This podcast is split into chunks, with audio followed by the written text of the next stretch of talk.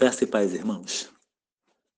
Hoje eu quero ler com os irmãos no, no livro de Mateus, capítulo 5, Mateus, capítulo 5, versículo 39. Mas eu lhes digo: não resistam ao perverso.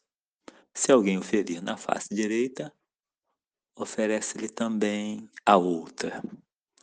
Esse é um assunto que Jesus aborda sobre a necessidade de perdoar.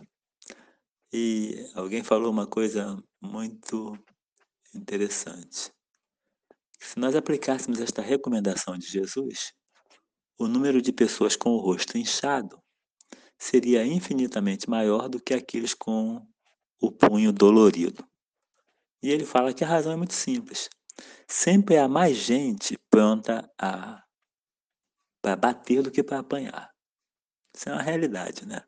Sempre tem mais gente para bater do que para apanhar. Agindo com violência, lançando impropérios, xingando. Os ofendidos não aceitam levar desaforo para casa.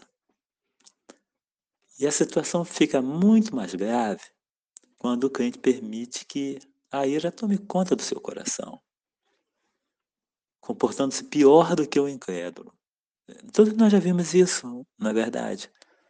É, aqueles que se dizem cristãos com um comportamento infinitamente pior do que o incrédulo. E essas pessoas, eles sabem que perdoar e ser perdoado faz parte da equação da sua fé. Quem perdoa é perdoado. E quando você não perdoa, o seu coração fica refém daquela pessoa que o ofendeu. Você fica preso àquela pessoa que o ofendeu. Essa pessoa caminha ao seu lado, você não consegue se alimentar direito, toda hora pensando, né, remoendo, remoendo aquela mágoa, aquele rancor. É, até na hora de dormir, a, a mágoa não deixa você em paz. Tudo isso acontece porque você se recusa a perdoar. É. E o incrédulo ou o crente sem amor perdoa daquele jeito, né? Se aprontar comigo, leva o troco. Então eu quero convidar você para perdoar. Todos nós temos alguém para perdoar.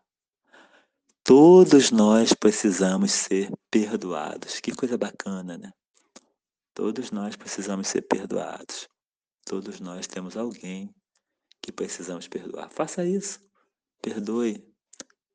Perdoe. É, converse com a pessoa. Né? Fale para ela da sua necessidade. E isso vai simplesmente mudar completamente a sua vida. Que Deus lhe abençoe.